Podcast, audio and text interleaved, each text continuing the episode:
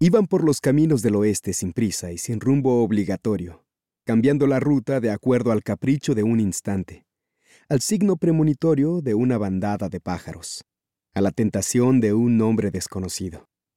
Los Reeves interrumpían su errático peregrinaje donde los sorprendiera el cansancio o encontraran a alguien dispuesto a comprar su intangible mercadería. Vendían esperanza. Así recorrieron el desierto en una y otra dirección. Cruzaron las montañas y una madrugada vieron aparecer el día en una playa del Pacífico. Cuarenta y tantos años más tarde, durante una larga confesión en la que pasó revista a su existencia y sacó la cuenta de sus errores y sus aciertos, Gregory Reeves me describió su recuerdo más antiguo. Un niño de cuatro años, él mismo, orinando sobre una colina al atardecer. El horizonte teñido de rojo y ámbar por los últimos rayos del sol.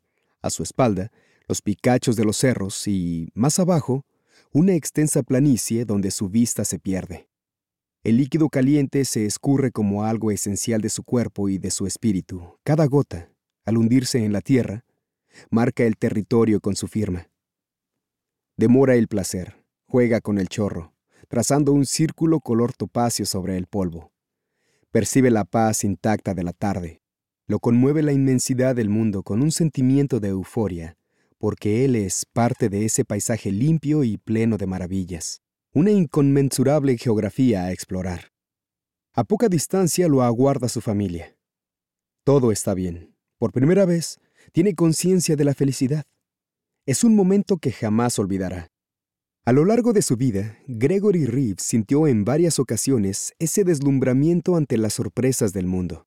Esa sensación de pertenecer a un lugar espléndido donde todo es posible y cada cosa, desde lo más sublime hasta lo más horrendo, tiene una razón de ser. Nada sucede por azar.